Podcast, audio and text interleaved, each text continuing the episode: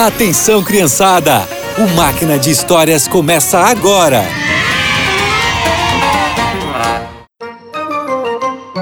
Olá, crianças! Um dia Jesus falou que seus seguidores são o sal da terra e a luz do mundo. Mas o que será que ele quis dizer com isso? Bom, é o que vamos descobrir na história de hoje. Quando Jesus aparecia, muitas pessoas o seguiam para ouvir suas palavras. Naquele dia não foi diferente. Uma multidão acompanhava o Mestre. Eles se sentaram no monte e escutaram com atenção. O sal serve como tempero para a comida e também a conserva. E vocês, meus queridos, são o sal da terra. Como assim, mestre?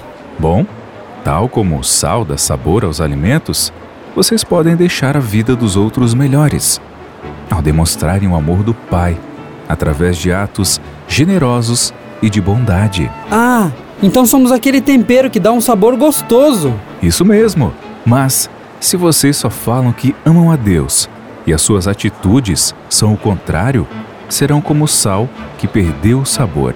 Jesus explicou que os cristãos são os representantes de Deus aqui na terra.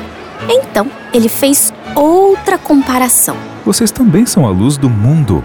Ninguém acende a lamparina e a esconde. Pelo contrário, colocamos ela num pedestal onde ilumina todos que estão na casa. Então, se nós fazemos o que Deus pede, estamos sendo luz para os outros? Exatamente, porque as coisas boas que vocês fazem glorificam a Deus e são um modo dos outros conhecerem o nosso Pai. Jesus explicou que ao sermos sal e luz, deixamos Deus nos usar para levar o seu amor a muito mais pessoas.